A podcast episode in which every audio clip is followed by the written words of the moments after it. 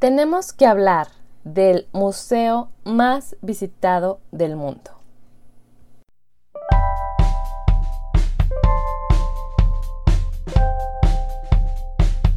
Hola, yo soy Karina. Bienvenido a Arte y Artistas, donde platicaremos sobre corrientes pictóricas, obras, artistas, museos, libros, películas y todo. Todo por amor al arte, por amor al arte.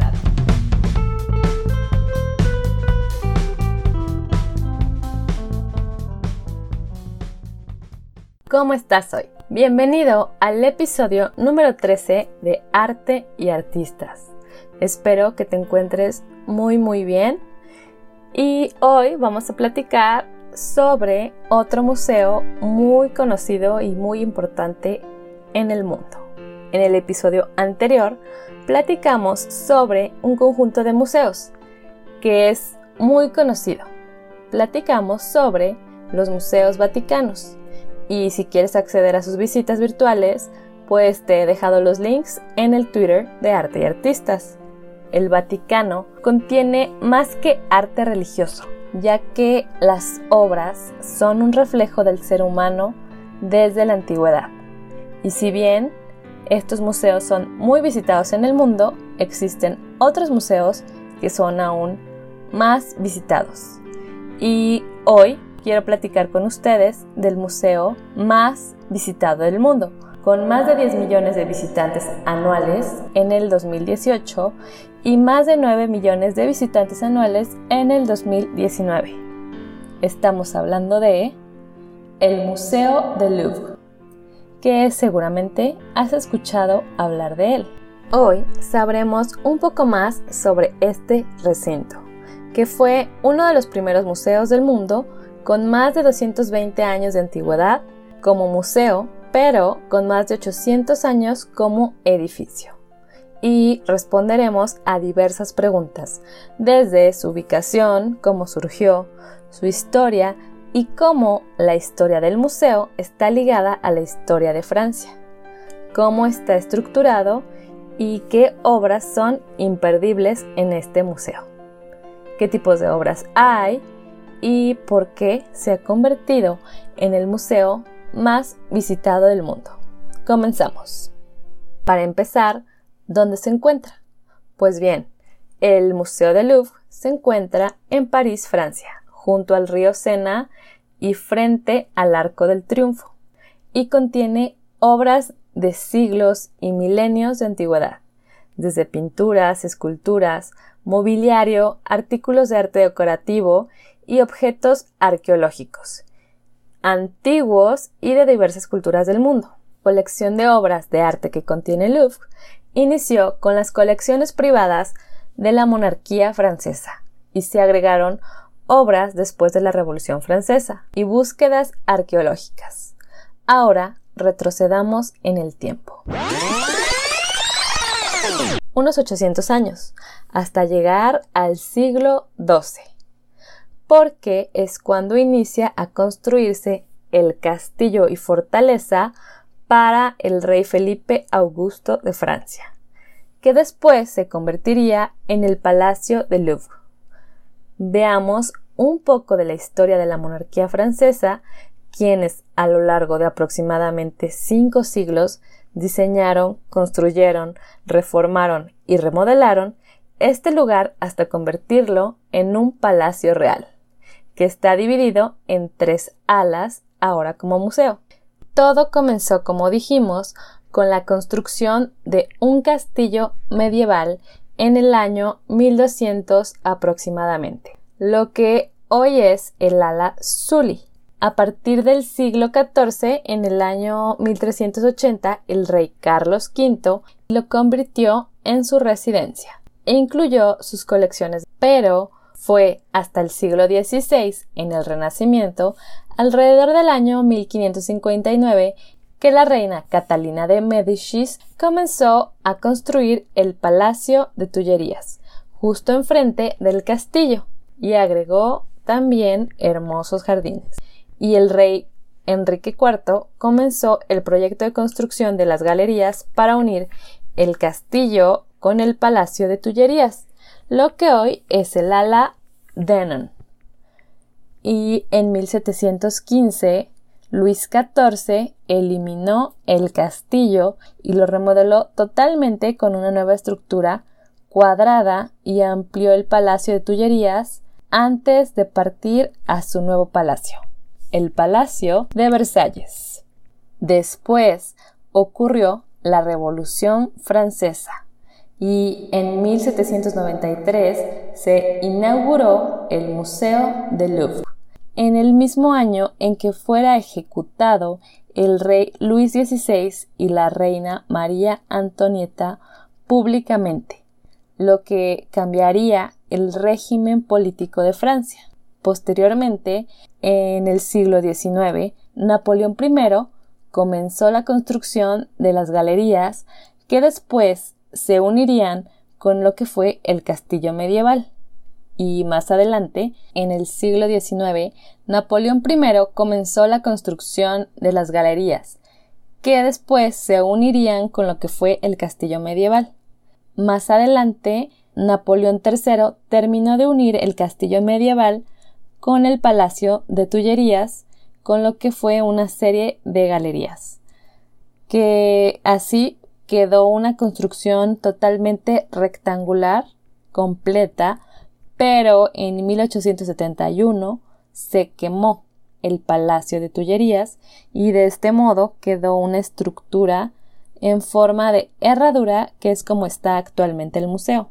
Y quedó a la vista lo que son los jardines de Tullerías y el Arco del Triunfo de Napoleón. Bueno, espero que todo esto de la construcción haya quedado lo más claro posible, pero quiero que vean cómo a partir de desde el rey Felipe Augusto en en la era medieval como por el año 1200 y a través de una serie de reyes, monarcas, emperadores que fueron construyendo su palacio para ellos vivir ahí, cómo fue creado este edificio que posteriormente, tras la guerra, tras la Revolución Francesa, termina siendo un museo, un museo que hoy podemos disfrutar. Ok, vamos a hablar un poco de Luis XIV que fue eh, el rey que construyó el Palacio de Versalles y él decidió desocupar el Palacio de Louvre y entonces así quedó desocupado. Y de este modo se comienza a utilizar como una academia de pintura y escultura en Francia. Pero después de la Revolución Francesa se decidió que se utilizara para fines artísticos de forma definitiva naciendo así el Museo del Louvre y se fundó en el año de 1793 como el Museo Central de las Artes de la República en el Palacio del Louvre, influyendo de manera importante para su creación el pintor Jacques-Louis David. Y todo el arte de la realeza fue nacionalizado, es decir, pasó a ser parte de la propiedad de la nación. Y todas las colecciones reales de la aristocracia, de la iglesia, se hicieron propiedad del pueblo, dando acceso primero solamente a los artistas, pero posteriormente se dio acceso al público en general. Un dato interesante para el crecimiento de las colecciones de Louvre es que con las batallas de la Revolución Francesa, el ejército llevaba al Louvre todas las obras de arte que eran confiscadas durante la época, durante sus batallas. Por ejemplo, obras de Italia de Tiziano o Rafael, e incluso obras del Vaticano. Más tarde, Luis XVIII había regresado al poder, pero continuaban las batallas para terminar con la monarquía. Y Eugene Delacroix había pintado en 1830 la libertad guiando al pueblo. Esta pintura es un icono para el pueblo francés. Él dijo algo como que si no podía luchar por Francia, al menos pintaría por Francia. Esta obra, como dijimos, es un icono. Es así que el museo tras tantas guerras, reyes, monarcas, ya tiene más de 226 años de antigüedad. Se han puesto a pensar cómo alguien, cómo los hechos, las circunstancias o las acciones de alguien hacen que algo trascienda en el tiempo. Me parece increíble que hoy podamos ver una colección de obras de arte por una serie de sucesos que dieron lugar a la creación de este museo y a la vez podemos ver obras que solo eran de la realeza en un inicio. Ok, pero aquí no termina la construcción del museo, porque como saben o han visto, afuera del museo hay una gran pirámide de vidrio y esta pirámide se inauguró para modernizar el museo en el año de 1989. Está construida de acero, aluminio y vidrio y fue diseñada por el arquitecto Ming Pei. Se inauguró para promover el museo a todos. Y al inicio causó una gran controversia porque el estilo arquitectónico era algo que no tenía nada en común con la arquitectura tradicional del Palacio de Louvre, pero finalmente fue aceptado e inaugurado. Y ahora es un icono del museo y de París, junto con la pirámide invertida que está dentro del museo y tiene además otras tres pirámides más pequeñas que acompañan la pirámide principal.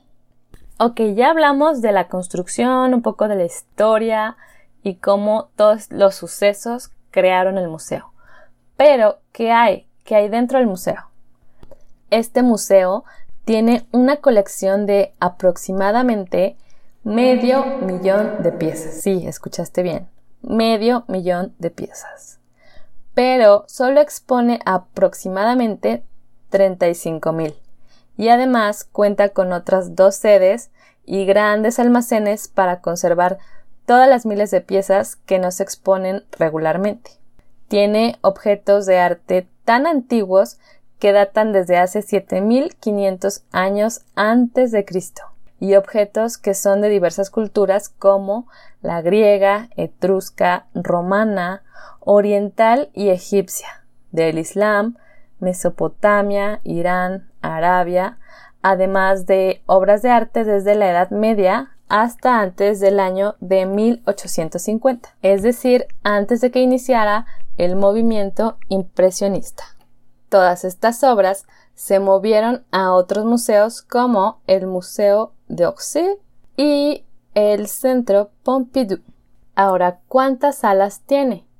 El museo es enorme. Tiene forma de herradura y el edificio en sí mismo es una obra de arte, ya que, como dijimos, fue la residencia de muchos reyes y emperadores. Está lleno de objetos decorativos e incluso hay pinturas en los techos que al igual que las paredes están decorados. Está lleno de columnas y arcos.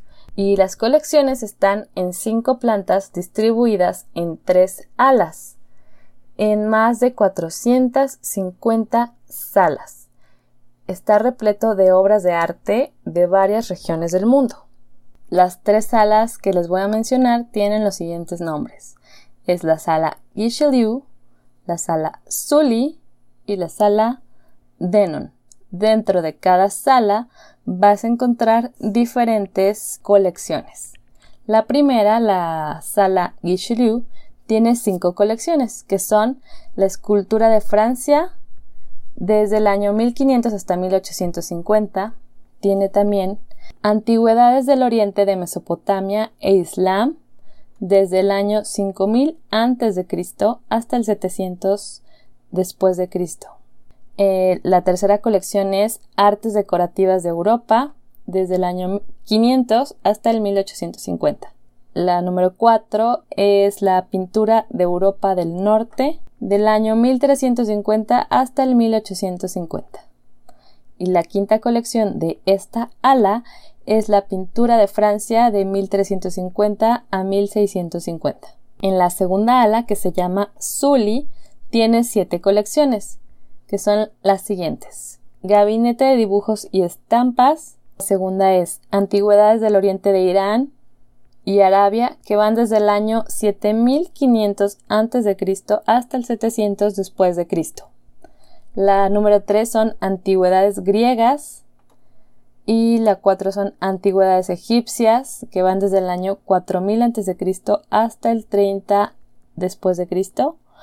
Las 5 son Artes decorativas de Europa, que va desde el año 1650 hasta el 1800. Las 6 son Antigüedades griegas y romanas. Y las 7 son Pintura de Francia. Y por último, en la Sala Denon, que es la sala más famosa del museo, que es la que está junto al río Sena, tiene 12 colecciones. Se las voy a nombrar rápidamente. 1. Artes del Oriente y Egipto. 2. Artes del Islam. 3. Antigüedades griegas, que van desde el 6500 a.C. hasta el 500 después de Cristo. La 4 son escultura de Europa. 5. Antigüedades romanas. Las 6 son antigüedades itálicas y etruscas. Las 7 son Antigüedades de África, Asia, Oceanía y América. La 8 son Pinturas de Francia. 9 es la Galería Apolo y las joyas de la corona. La 10 son Pinturas de Italia. La 11 son Pinturas de España. Y la 12 Pinturas de la Gran Bretaña y Estados Unidos. Ahorita más adelante les voy a mencionar eh, pinturas que no te puedes perder en cada sala. Pero antes, yo creo que además de las tres alas que hay en el museo en forma de herradura, pues también, como dijimos, está la pirámide de cristal. Y te preguntarás, ¿qué hay ahí? ¿Qué hay adentro? Pues bien, la pirámide del Louvre, que es la más grande, pues únicamente está la entrada. Es una de las entradas del museo y ahí hay taquillas, y te puedes dirigir a cualquiera de las alas que mencionamos anteriormente. Y se alcanza a ver el exterior del Louvre, pero si quieres ahorrar tiempo, pues puedes elegir otra entrada. Si ya traes tu ticket, ¿qué puedes comprar en línea? Ahí mismo, por adentro, se ve la pirámide invertida del Louvre. Afuera, cerca del Arco de Napoleón, están los jardines de Tullerías y del Carrusel. Además, cerca de ahí, al cruzar el río Sena, vas a encontrar lo que fue el hogar de Eugene Delacroix en sus últimos años de vida y que también se incluye con el costo del boleto. Ok, ahora sí, te diré las obras que no te puedes perder, pero te las diré distribuidas por ala, con su número de sala para que tomes nota el museo tiene miles y miles y miles de obras de arte, por lo que te sería imposible verlas todas en un día. Dependiendo cuál es tu corriente favorita, ya sea escultura, pintura o antigüedades, de alguna cultura en específico, por ejemplo, griegas, islam, o bien si te gustan las joyas, pues puedes ver las joyas de la corona, te recomiendo que empieces dependiendo de la que más te interese. Entonces te voy a dar los títulos de las obras, su autor y su ubicación. Y así puedes investigar de una obra en específico antes de verla y tomar nota de las que te interesen. Vamos a empezar con el Ala Liu, que está junto al metro. Aquí te vamos a mencionar la número uno. Tengo el código de Amurabi. Está en la sala 227, en la planta cero. Aquí encontrarás todas las obras de Mesopotamia. El código de Hammurabi es el compendio más antiguo y completo que se tiene de las leyes de la Biblia. En la número 2 tenemos los 24 cuadros de Marie Medicis, realizados por Peter Paul Rubens entre el año 1622 y 1625. Está en la Galería de los Medicis en la planta 2 en la sala 801 y representa la vida de la reina mezclada con mitología antigua y son pinturas barrocas enormes y teatrales. En el puesto número 3 tenemos el autorretrato de Durero que encontrarás en la sala 809. Después tenemos la encajera de Vermeer en la sala 837. Luego tenemos las antigüedades del oriente de Mesopotamia. Y en el 6 tenemos las habitaciones de Napoleón. Fue el segundo emperador de Francia. Hablamos de Napoleón III. Se construyeron entre el año 1852 y 1857. Son muy lujosos, dorados, opulentos, llenos de candelabros, muebles y alfombras de color rojo. Tienen papel tapiz, jarrones, artículos decorativos, pinturas, esculturas, relieves y techos decorados y paredes decoradas y dorado, dorado, dorado. Ahora vamos a pasar al Ala Denon, que está junto al río Sena. Les voy a mencionar aquí 15 obras, como les dije, el Ala Denon es la más famosa del Museo del Louvre. empezar está la Victoria o la Victoria Alada en la sala 703. En el número 2 tenemos El esclavo rebelde de Miguel Ángel, sala 403. Luego está La Mona Lisa, por supuesto, de Leonardo da Vinci en la sala 711, donde también está Las bodas de Cana, justo enfrente de la Mona Lisa. Y es un cuadro enorme en comparación con el de la Mona Lisa y está basado en fragmentos bíblicos y también aparece Jesús. Es un cuadro muy colorido y como les dije, se ve más grande porque está enfrente de uno muy pequeño, pero muy famoso que todos quieren ver, que es la Mona Lisa. Ah, en el número 5 tenemos Mujer con espejo de Tiziano, que también está en la sala 711. Después, en la Galería Grande tenemos La Virgen de las Rocas de Leonardo da Vinci. En el 7, La Virgen y el Niño con Santa Ana de Leonardo da Vinci en la Galería Grande. 8. La Corona de Luis XV Está en la Galería de Apolo en la sala 705, en el primer piso, con un total de 282 diamantes. Eh, la 9 es La libertad guiando al pueblo, de la que hablamos en un principio, de Eugene Delacroix, en la sala 700, en la planta 1, en el salón Molien. Después está La odalisca de Ingres, en la sala 702, planta 1 en el 11 tenemos la consagración del emperador Napoleón, o también le dicen la coronación de Napoleón, cuando en realidad es la coronación de la emperatriz Josephine. Y la pintó Jacques Louis David, y está en la sala 702. Luego tenemos el juramento de los Horacios, también de Louis David, en la sala 702. Y en la sala 700 está el rapto de Medusa. En la sala 705 están las joyas de la corona. Y si te interesa algo de España, eh, está el pie varo de José de Rivera en la sala 718. En la, ahora te voy a decir lo que hay en la ala Zuli, que es la ala central de lo que fue el castillo medieval. Te voy a decir nueve obras importantes de esta ala tenemos las antigüedades de Oriente de Irán y Arabia, que como dijimos están desde el año 7500 antes de Cristo. Aquí es muy interesante cómo podemos ver culturas tan antiguas desde los objetos que hay aquí. En el 2 tenemos antigüedades griegas y romanas. En el 3 está la Venus de Milo, que está en la sala 346 en la planta 0. En el número 4 tenemos el escriba sentado en la sala 635, planta 1. En el 5 está el retrato de Luis XIV, la sala 916. Este es un retrato que grita lujo y poder, y al ver la postura del rey, su ropa, sus joyas, pues sabemos que fue llamado el Rey Sol. Fue de los que amplió bastante la colección de obras en el siglo XVII. En el 6 tenemos a Psique y Cupido de François Gerard. Está en la sala 934, planta 2.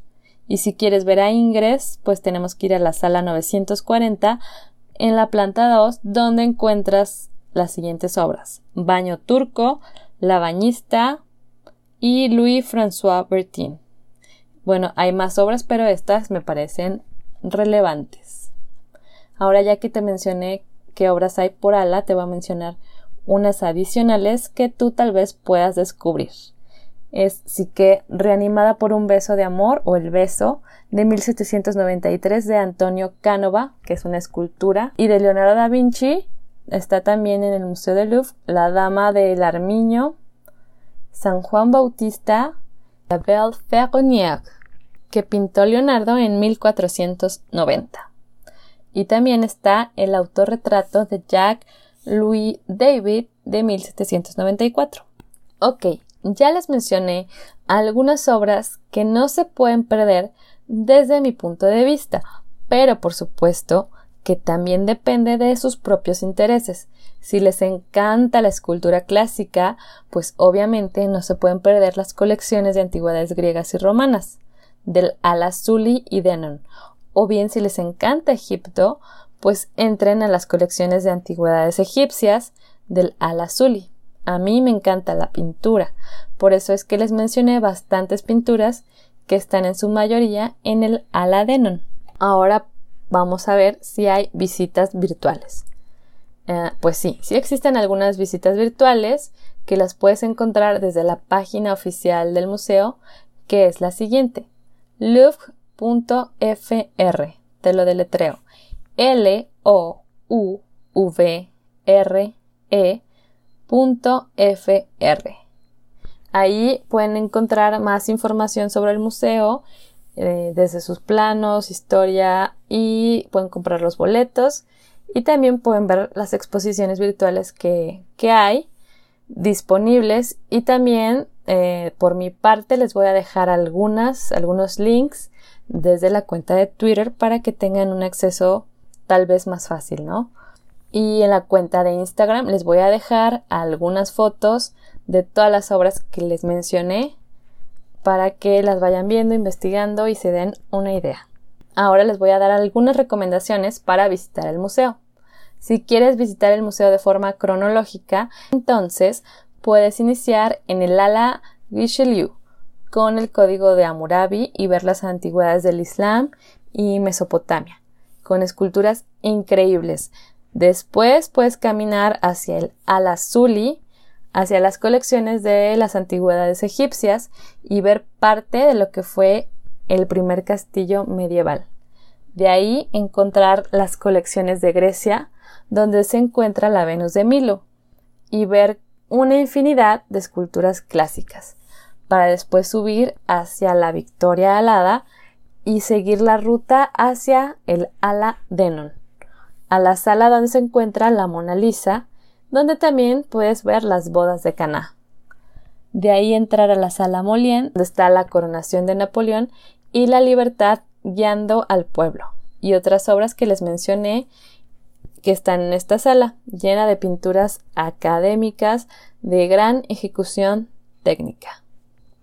Para evitar las filas más grandes eh, que están entrando en la pirámide de cristal, puedes ir a otra entrada, por ejemplo a la entrada de carrusel, que ahí casi no hay gente.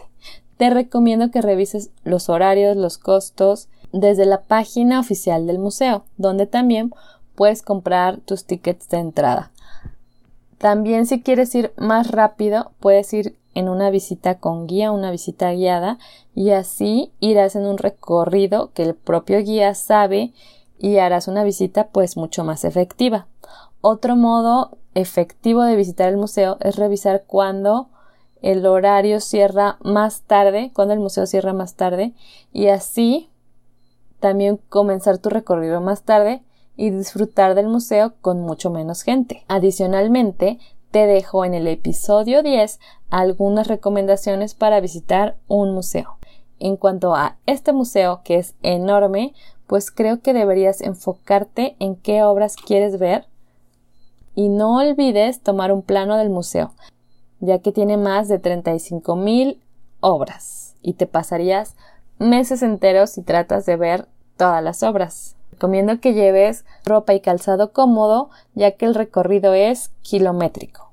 este museo, sin duda, es el conjunto de obras de arte, pinturas, esculturas, joyas, muebles y demás antigüedades milenarias, y está lleno de obras históricas, en su mayoría antes del año 1850, por lo que es un reflejo de las obras aceptadas por la Academia Oficial de París. Son obras con una ejecución técnica impresionante, obras históricas y de gran formato, si hablamos de pintura.